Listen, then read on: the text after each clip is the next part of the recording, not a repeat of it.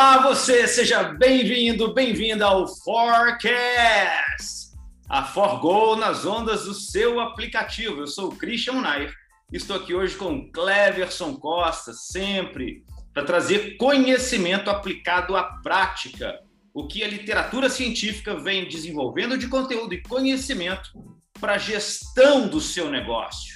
E hoje o tema é esforço. Olá, Cleverson, tudo bem? Olá, Christian, sejam bem-vindos ao nosso Forecast. Né? Um tema muito pertinente, porque, afinal, para quem trabalha no negócio de fitness e ou wellness, eventualmente, é, os nossos clientes têm que ser submetidos a esforço físico se é que eles queiram alcançar os seus objetivos ou seus, as suas transformações corporais ou funcionais. Só que tem uma pegadinha aí não é, Christian? Total. E essa pegadinha se chama esforço.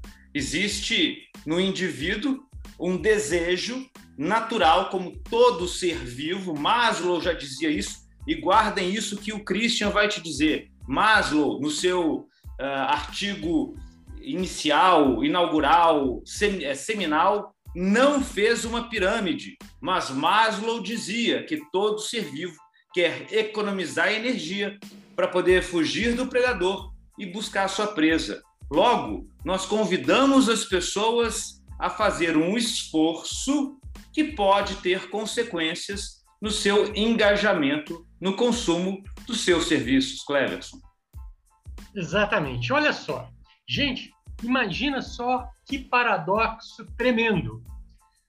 O cliente procura um centro de atividade física orientado, uma academia, um estudo de personal, um centro de wellness, para poder sofrer uma transformação, ou morfológica, ou seja, na forma do corpo, ou funcional. Ele quer melhorar o coração, quer melhorar a resistência, algum item de performance para desempenho esportivo ou para a saúde, não importa. Então, são essas duas entregas básicas que a gente, que os centros de atividade orientada promovem aos seus clientes. Mudança morfológica, mudança na forma do corpo, ou aprimoramento da capacidade funcional, quer para a saúde, quer para a performance. Em qualquer um dos cenários, para entregar estes dois resultados, a gente aplica sobrecargas, ou seja, é, estímulos de movimento, de estímulos de, de treinamento que levam o indivíduo a é, exercer um nível de esforço acima daquele ao qual ele está é, correntemente adaptado. Sem sobrecarga, a gente não tem transformações funcionais, muito menos morfológicas. Então, de qualquer forma, o indivíduo tem que ser submetido a um nível de esforço. Porém, a natureza humana nos reserva uma série de pegadinhas. Uma delas é que comportamentalmente, nós, seres humanos, não gostamos de fazer esforço. Né? E tem mais. O, a tendência dos seres humanos, dos seres vivos, é quanto mais tempo a gente fica numa atividade, menos predisposição a fazer esforço a gente tem. Imagina, por exemplo, quando você tentou, não sei se você domina o aprendizado de um idioma estrangeiro, ou aprendizado ou domínio da técnica de um instrumento musical. Eu, por exemplo, já tentei aprender algumas vezes tocar instrumentos musicais, com um tremendo, uma taxa de sucesso baixíssimo, quase um fracasso total. Então, quanto maior era o esforço cognitivo, menos inclinado eu estava a praticar o instrumento. E isso vale não só para mim, mas vale para todas as pessoas. Quanto maior o esforço, quer seja cognitivo, ou seja, de aprendizado, ou físico, motor, menos a gente vai estar inclinado a fazer aquilo. Isso é um traço comportamental humano. Logo, olha que é, sinuca de bico que a gente fica. Para a gente entregar o resultado que o cliente quer, ele precisa fazer esforço. Mas se a gente fiz, fizer ele fazer esforço, ele vai estar menos inclinado a estar conosco. É ou não é uma sinuca de bico, Cristian? É total uma sinuca de bico e eu fico imaginando o seguinte: como lidar com essa sinuca de bico? Porque em uma mão você tem as pessoas com seus as suas projeções, as suas, os seus ideais, aquilo que ela uh, idealiza no, no ato do consumo de qualquer serviço ou produto, ela projeta aquilo que ela vai vivenciar em consumindo aquilo que ela fez um esforço financeiro, temporal, psicológico, social para poder consumir. Uh, e no fitness uh, existe aí um, um, ideal, existe um conjunto, um enxoval de possíveis uh, conquistas advindas desse esforço. Como lidar com isso, Cleverson? É, é muito bem colocado, Christian, porque além do esforço físico em si, na prática das atividades, exercícios físicos, dentro dos centros de, de prática orientada, academias, estudos, etc., nós temos outros tipos de esforços, né?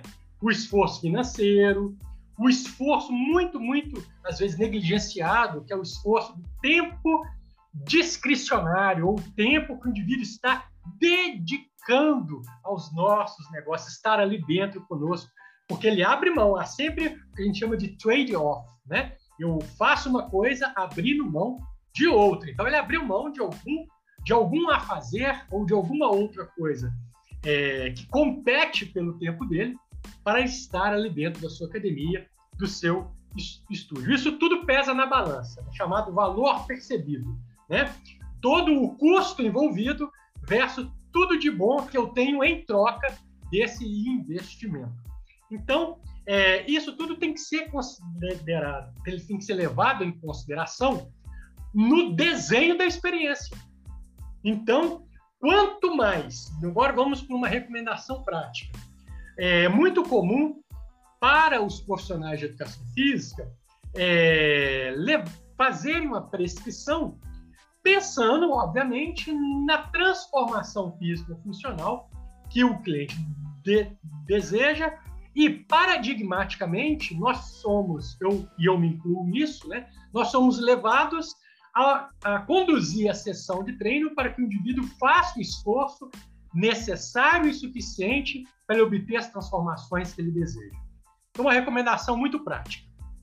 Usem da PSE, a percepção subjetiva de esforço, mas não na escala clássica do board, de 6 a 20. Né? Os profissionais de educação física conhecem bem isso. Usem a escala adaptada Omni, que vai de 0 a 10. Então, porque ela é mais fácil de ser entendida, interpretada e utilizada ali, no dia a dia, na hora da verdade, onde o cliente acaba de fazer uma série e se ele fez careta, atenção, eu estou, fazendo, estou falando aqui daquele nosso cliente que a gente precisa ter um cuidado maior, ter um indivíduo previamente sedentário, sem experiência com atividade física regular ou há muito tempo afastado de, do, da, da, prática de atividade física, da prática de exercício. Não é o praticante regular, como eu sou, o Christian é, né, que já nos acostumamos a é, vivenciar o desconforto provocado pela prática de exercício. Esse indivíduo você não tem que ter preocupação, ele já sabe que o jogo é julgado dessa maneira. Mas esse indivíduo, previamente sedentário, sem experiência, há muito tempo afastado, use da PSE, cole a escala Omni na prancheta ou em algum lugar dentro do estabelecimento e a, depois que o indivíduo fez o exercício e fez careta, pede para ele dar uma nota para aquele esforço. Se ele der uma nota acima de 7, numa escala de 0 a 10, no próximo exercício, qualquer que seja, diminui a intensidade para ele, para que ele, na hora que ele for embora, ele possa sair com uma satisfação de dever cumprido e sem uma memória emocional negativa. Porque o esforço intenso, percebido como intenso, não importa se uma plaquinha ou duas, para você que é praticante é leve, mas para esse indivíduo previamente sedentário e afastado, às vezes é demais. Não importa o valor absoluto da, do, do, peso que ele estiver treinando, importa a percepção. Então, no momento de, de desconexão, na hora de ir embora para casa, ele tem que ir embora com uma tatuagem emocional positiva. E como é que é isso? Satisfação com o que ele acabou de fazer e sentimento de dever cumprido sem ter sentido muito desconforto. Maravilha! Esse é o Forecast, o podcast da Forgo, nas ondas do seu aplicativo, trazendo conhecimento científico e aplicação prática. O Cleverson trouxe aí elementos poderosos e simples de executar. Basta que você queira fazer um esforço de sair de uma zona de conforto, onde as operadoras e operadores deste mercado estão, porque por muitos anos brilhantemente fizeram o que fizeram e trouxeram o mercado da mesma forma brilhante até aqui, mas que precisa sair dessa zona de conforto para levar a sua operação para o século 21, onde as experiências estão no núcleo ou no core das tomadas de decisão da consumidora, do consumidor, do seu negócio. Esse é o Forecast, sempre aqui à sua disposição, nas ondas do seu aplicativo ou no YouTube, para você estar com conteúdo prático e sólido em mãos. Aproveitando, deixe aqui o seu like, assine o nosso canal, assine o nosso podcast, para que, que você tenha sempre conteúdo novo, fresquinho e aplicado para a sua gestão. Um grande abraço, Cleverson. Grande abraço, Christian. Até a próxima edição.